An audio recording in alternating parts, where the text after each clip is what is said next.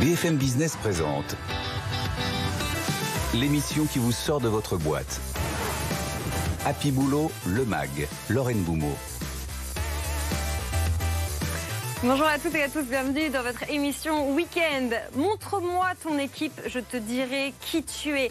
C'est Gérald Carsanti, euh, le patron de SAP France, qui nous donne tous ses secrets pour bâtir une équipe, une équipe qui gagne malgré un contexte de recrutement assez tendu. On va continuer à parler euh, d'équipe en zoomant sur le moral des managers avec deux invités. Le premier, c'est euh, David Mahé, le fondateur de Human and Work. Et la seconde, c'est Delphine Cochet, la fondatrice de Ma Bonne Fée. Prendre le pouls euh, de nos managers, de leur morale, pourquoi c'est important et pourquoi c'est important pour les managers et les managers des managers. Et puis, pour finir cette émission, on parlera de ce chiffre hallucinant. Un cadre sur sept a découvert bancaire à cause de ses notes de frais. Comment c'est possible? Eh bien, c'est Tristan Le le fondateur de Mooncard, qui viendra nous expliquer comment les notes de frais sont toujours le point irritant de la vie euh, de l'entreprise. BFM Business. Happy Boulot, le MAG. L'exécutif de la semaine. Et cette semaine, on revient sur le problème des entreprises. Vous savez, c'est le recrutement, mais aussi évidemment le management des gens qu'on recrute et qu'on arrive à garder dans ses équipes. On va répondre à quelques-unes des interrogations avec Gérald Carsanti. Bonjour Gérald. Bonjour. Vous êtes le président de SAP France et on vous reçoit ce week-end parce que vous venez de publier un livre. Alors je vais vous faire un petit peu de promo. Le livre s'appelle L'art de bâtir une équipe. Et avec vous, eh bien, on apprend plein de choses de votre expérience, de vos rencontres, mais aussi de votre vie de manager euh, sur comment gérer une équipe. Alors, une des phrases que j'ai retenues de votre livre, c'est celle-ci. Montre-moi ton équipe et je te dirai qui tu es. D'où elle vous vient cette phrase et quels enseignements on peut partager avec ceux et celles qui nous écoutent? Bah, bah, euh, Cette phrase est importante parce qu'en réalité, on a une tendance à recruter euh, avec un certain nombre de critères qui parfois sont très personnels. On a cette fameuse tendance en France, euh, je dirais plutôt en, en Europe, mais on va dire en France notamment, euh, qui se ressemblent, s'assemblent. Et on a une petite tendance à, à, aller chercher des personnes qui nous ressemblent. Alors peut-être parce que ça nous rassure mm. d'avoir des personnes qui viennent des mêmes écoles, des mêmes entreprises, qui sont passées par les mêmes circuits. On a probablement une communauté de pensée. Mais la réalité, c'est que le monde d'aujourd'hui est devenu tellement complexe qu'il faut au contraire aller chercher euh, la diversité. Il faut aller chercher des personnes très différentes pour capter toutes les opportunités du, marché. Donc euh, quand on, présente une équipe, euh, ben, en fait c'est très simple. On voit si la personne est une personne ouverte, créative, qui va chercher des gens qui vont le bousculer, qui vont pas être entre guillemets mais positivement, des bénis oui-oui, des gens qui vont aller dans son sens, qui vont mmh. lui dire exactement ce qu'elle a envie d'entendre, euh, mais qui vont au contraire apporter de nouvelles idées, etc. Ou alors une équipe qui est pas du tout euh, diversifiée. Alors, est-ce que vous avez une définition de l'équipe idéale type? Celle que vous avez peut-être expérimentée dans, dans votre carrière ou peut-être celle que vous avez imaginée théoriquement? Alors, l'équipe pour moi idéale, déjà, elle commence par une diversité homme-femme, déjà, pour commencer. C'est-à-dire que c'est même un chapitre que, de mon précédent livre, le cinquième, Leader du troisième type, et j'ai repris dans celui-ci, euh, à savoir voici venu le temps des femmes. C'est que je pense que l'époque va jouer pour une, balance entre les hommes et les femmes. Il ne faut pas qu'il y ait non plus que des femmes, hein, c'est pas l'objectif, mais il faut qu'il y ait une balance. On est loin de la balance aujourd'hui. Donc euh, déjà une équipe euh, idéale, c'est une équipe qui a cette diversité-là. Ensuite une équipe qui a des types de leadership qui sont différents des styles de leadership différents. Si on n'a que des visionnaires, ben on va passer son, temps à, discuter, à échanger, chacun voulant avoir raison sur l'autre. Euh, si on n'a que des profils un peu plus coercitifs, un peu plus batailleurs, ben ça va être la cohue. Donc il faut équilibrer avec des profils qui sont coachs, qui sont voilà des profils qui viennent de différents horizons, qui ont des approches différentes et du même problème, on peut en tirer différentes options et différentes solutions. Alors visionnaire, coercitif et coach, vous avez cité euh, quelques-uns euh, des profils du modèle qui a été euh, théorisé par, euh, par Goldman. Qu'est-ce qu'il y a d'autre comme profil de gens qu'on peut mettre dans son équipe? Alors en fait, euh, il y a six styles de leadership hein, et globalement, on sait qu'on n'est pas un style et un seul. C'est-à-dire que personne va être, enfin, on peut être dominant sur un style, mais généralement, on est une combinaison d'un, deux, voire trois styles. Alors ces styles, le, principal c'est le visionnaire parce que c'est celui qu'on retrouve euh, chez tous les leaders en général. Euh, mais après il y a effectivement le coercitif. C'est un peu particulier le coercitif parce qu'on se dit mais euh, pourquoi le, coercitif est un style? Bah, mm, mm. Dans certains contextes, une entreprise en difficulté, ça peut avoir un intérêt. Après il y a le coach qui évidemment développe les autres. Il y a le chef de file qui est plutôt dans l'exécution. C'est quelqu'un qu'on va retrouver dans les états-majors. Il y a l'affiliatif ou le participatif qui sont plus dans un mode de collaboration. Donc vous voyez, on trouve six styles différents. Et puis, eh ben, c'est intéressant de les connaître parce que quand vous avez à remplacer quelqu'un ou à composer une équipe, eh ben, vous allez chercher à la diversifier en tenant compte de ces styles euh, de leadership. Alors, six styles de leadership, je ne peux que vous poser la question, quel est le vôtre?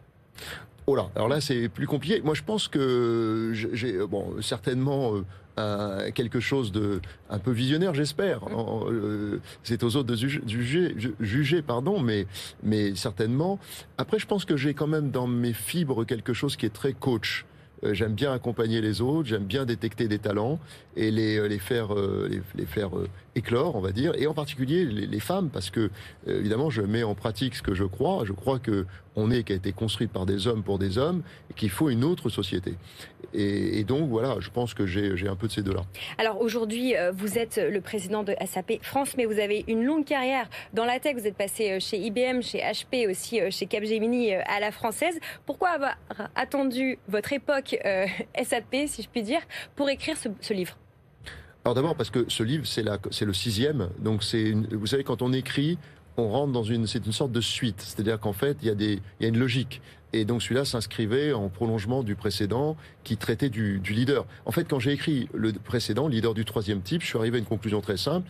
Un leader, c'est super important, mais seul, il ne peut rien. Hum. Il lui faut une équipe. Donc c'est la notion d'équipe est venue derrière, d'où le livre. Le postulat d'ouverture de votre livre, c'est que euh, fonder une équipe, c'est l'acte fondateur euh, du manager, du dirigeant. On va mettre les choses en perspective euh, pour conclure. On est dans un contexte extrêmement compliqué pour recruter, pour attirer, pour maintenir les talents. Est-ce que vous avez une intuition, quelque chose que vraiment les gens que vous avez interviewés vous ont tous dit et qui n'est pas assez su? Moi, je pense que ce qui est euh, dans, je fais appel à 17 personnes, à 17 contributeurs dans le livre. quelques-uns. Vous avez interrogé euh, Jean-Pierre Mazoyer, euh, Didier Michaud-Daniel de Veritas. Vous avez aussi interviewé Olivier Marchal de chez Bain.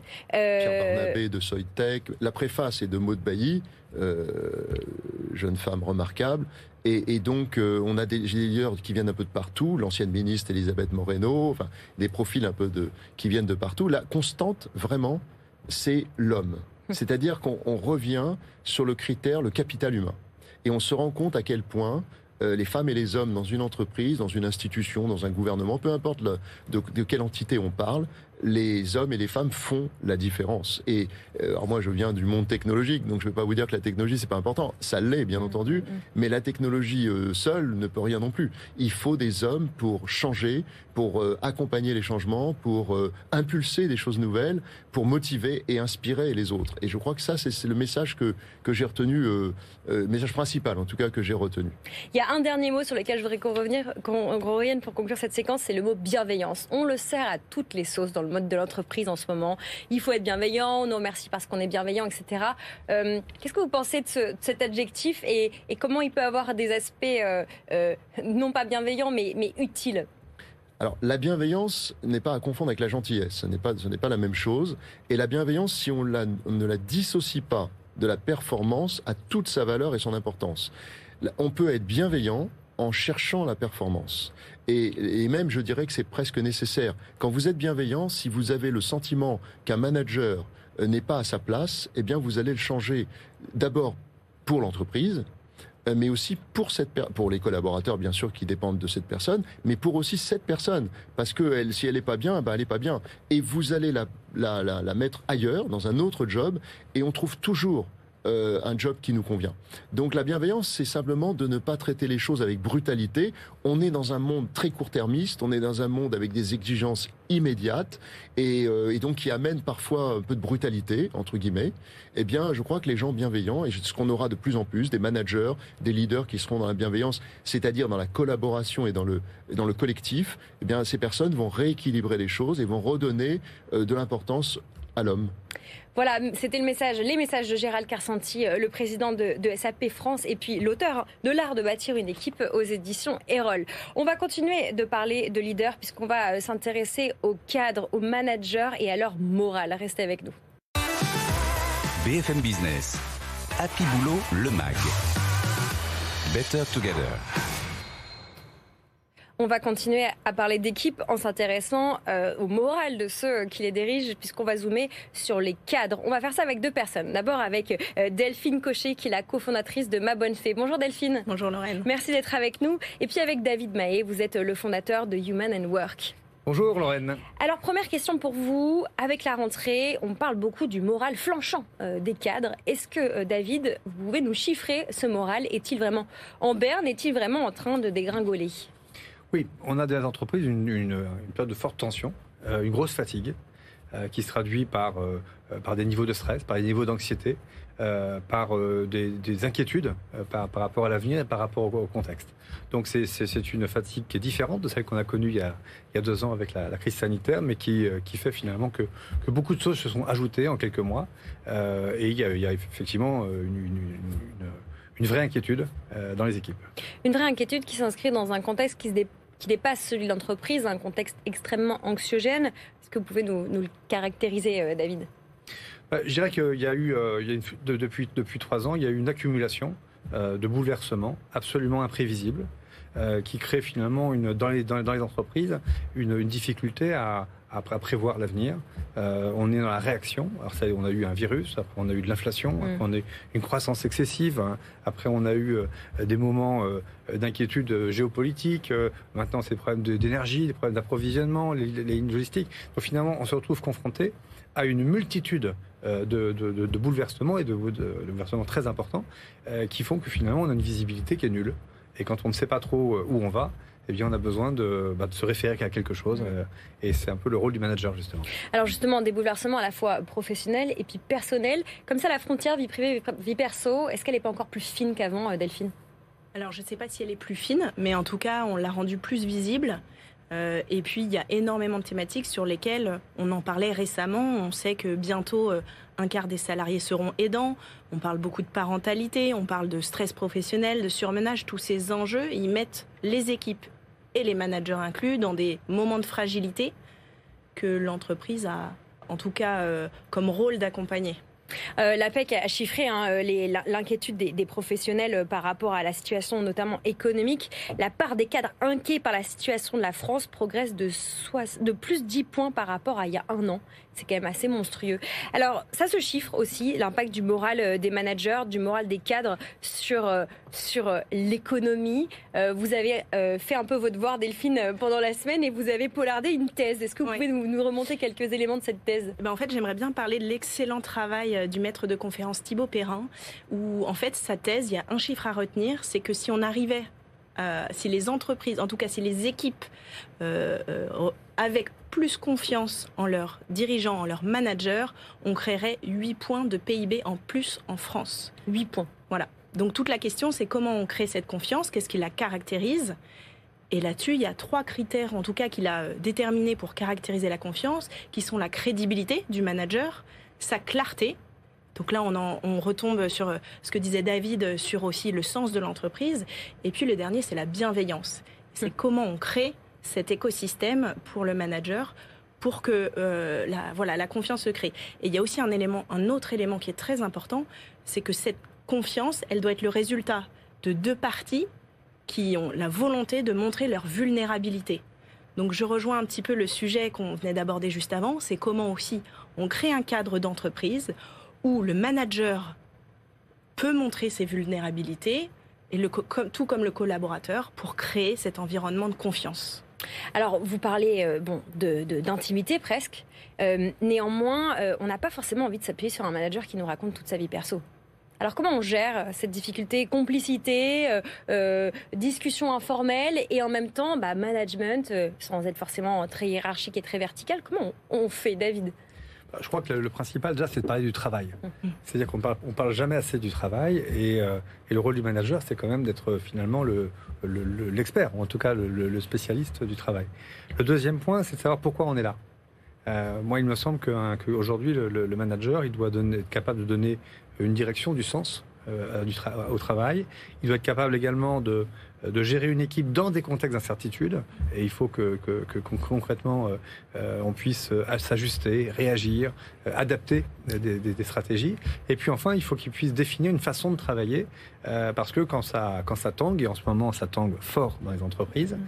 eh bien, il y a quand même besoin d'ajuster la façon de communiquer, la façon de se comporter, la façon de, de ne pas s'énerver même sous, sous forte pression. Et ça, je crois que c'est la responsabilité du manager et la compétence du manager. Et, pour, ouais, et pour compléter, je dirais aussi, c'est quels euh, outils on met à disposition des équipes. Euh, l'intimité, ça ne veut pas dire on se livre au bureau sur ses fragilités. Ça veut dire qu'on a créé, moi j'aime bien parler de la bulle de confiance qu'on représente avec ma bonne fée, et, c'est pareil chez Human and Work. Euh, c'est qu'est-ce que j'ai comme outil en tant que manager Où est-ce que je peux aller créer cet environnement, ou en tout cas cette ressource quelles sont les ressources qui sont à disposition de mes équipes, qui sont à ma disposition pour aller justement euh, trouver des réponses dans des moments de fragilité, pour que derrière, de toute façon, le vrai sujet, c'est comment je peux être, mes équipes peuvent être plus productives. Parce que c'est tout l'enjeu du manager, c'est un peu euh, ce que je dis souvent, entre, le marteau et l'enclume, c'est euh, la pression des instances dirigeantes actionnariales versus la pression aussi des équipes. Donc c'est vraiment réconcilier euh, ça aussi et quels outils j'ai à ma, à ma disposition.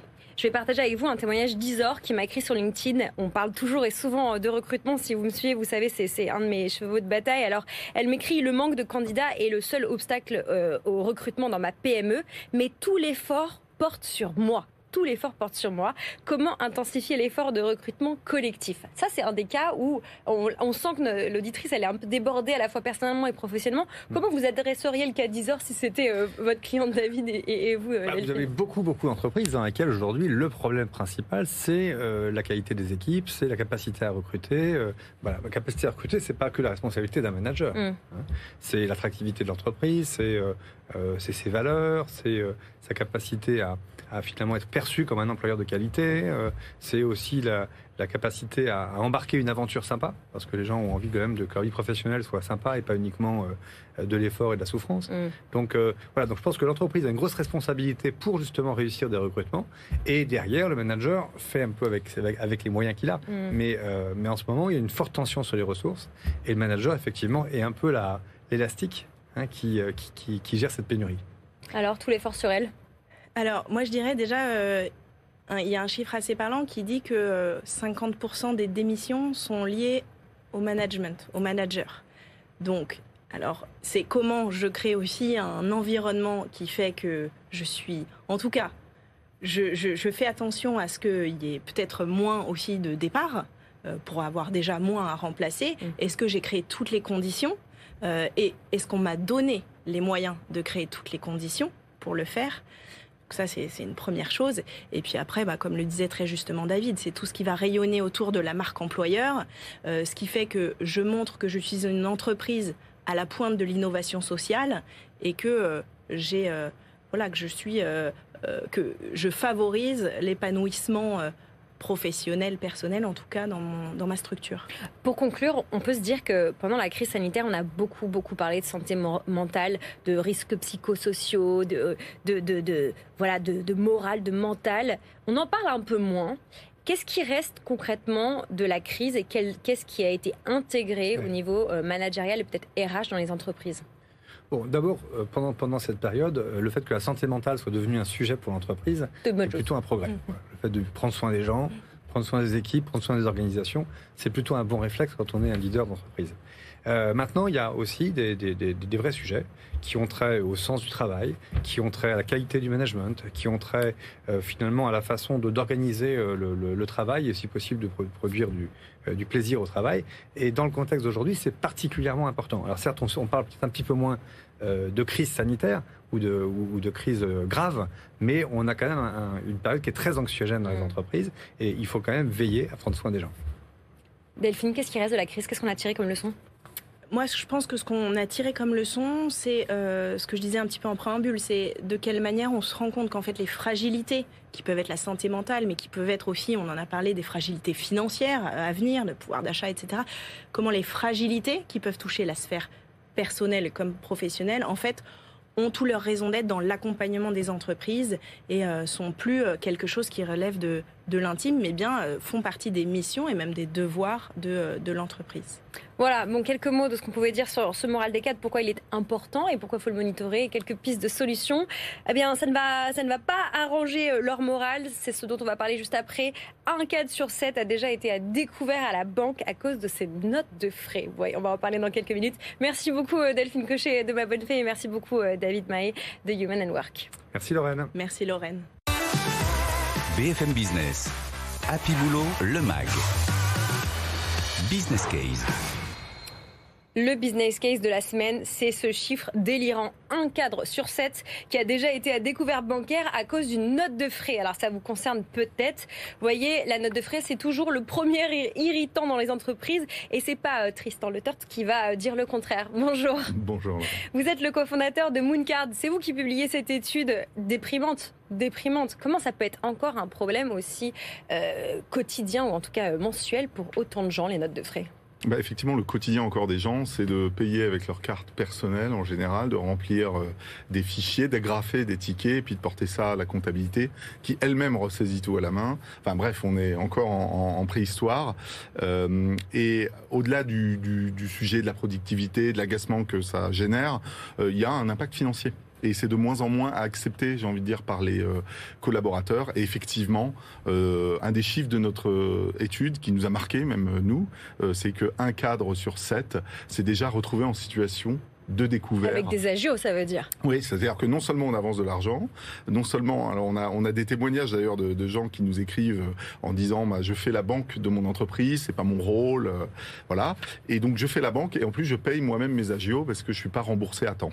Alors ça, c'est un des chiffres qu'il faut retenir. C'est quand même 2 millions euh, de salariés qui sont concernés par ces histoires de notes de frais. Qu'est-ce qu'il y a d'autre comme chiffre qu'on peut retenir de votre étude avec l'IFOP? Alors nous, c'est notre quotidien, effectivement. Nous, on baigne dans, des gens, des directions financières, des CEO, des, patrons et des salariés qui se plaignent. Euh, un premier chiffre, c'est que déjà 80% euh, des cadres réalisent des notes de frais. Euh, dans les grandes entreprises, c'est en général 8 en moyenne par an. Et dans les petites entreprises, c'est le double, c'est 17. Euh, probablement parce que dans une petite entreprise, au fait, on achète plus de choses, c'est moins mmh, structuré. Mmh, mmh, donc on, se déplace et puis on achète des meubles, des, services sur Internet. Alors un tiers des cadres en difficulté financière à cause de ces, euh, de ces notes de frais, il n'y a pas un cadre légal qui vient encadrer quand même un petit peu tout ça? Et non, alors nous on espère contribuer à ça. Nous, notre approche quand on a créé Mooncard, c'est de dire que bon, il, existait déjà des applications euh, euh, et des systèmes plus ou moins euh, archaïques, hein, parce qu'en général, les applications de notes de frais, les gens s'en plaignent. On l'a aussi mesuré dans notre dans notre étude.